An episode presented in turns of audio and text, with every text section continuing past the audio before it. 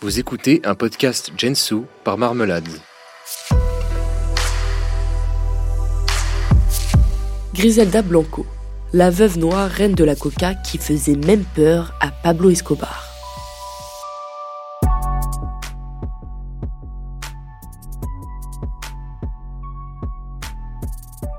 Voici l'une des plus grandes narcotrafiquantes de l'histoire.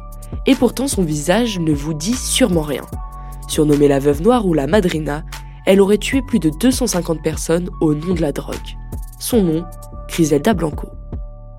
De 1970 à 1980, elle est à la tête du plus gros cartel de Medellín et sera remplacée plus tard par un certain Pablo Escobar qui la craignait et la respectait comme une sainte. Griselda naît en 1943 à Carthagène des Indes en Colombie. En 1946, en pleine guerre civile, elle arrive à Medellín avec sa mère. Dès son plus jeune âge, Griselda connaît la violence à la maison et dans la rue. Pour s'en sortir, elle devient donc très dure et ne recule devant rien. Elle a seulement 11 ans quand elle commet son premier crime. Elle kidnappe un petit garçon de 10 ans pour demander une rançon à ses parents. N'obtenant rien, elle lui tire une balle entre les deux yeux. Battue par sa mère, elle s'enfuit à l'âge de 14 ans et se prostitue jusqu'à ses 20 ans pour survivre. Elle a trois enfants avec son premier mari, qu'elle tue pour un simple désaccord. Alberto Bravo connaîtra d'ailleurs le même sort pour l'avoir quitté un jour sans explication. C'est de son troisième mariage que son fils Michael Corleone Blanco voit le jour. Son père, Dario Sepulveda, le kidnappe alors qu'il se sépare de Griselda. Mais la madrina a la main longue. Elle le fait assassiner quelques temps plus tard devant son fils, de 5 ans à l'époque. Sur ses quatre époux, un seul a survécu, Charles Cosby.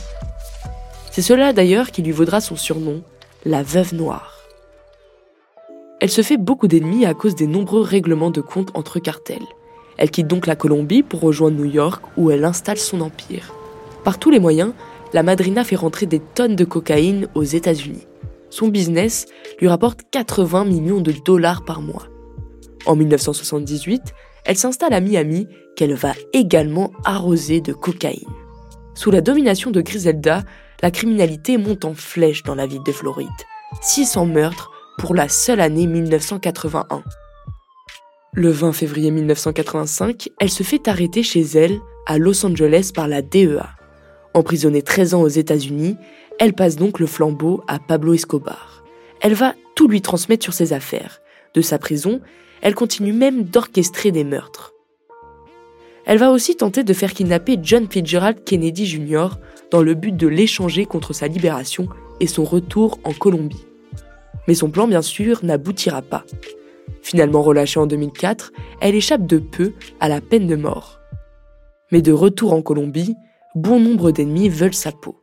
Et en conséquence, le 3 septembre 2012, alors qu'elle se rend à la boucherie, elle est assassinée en pleine rue de deux balles dans la tête.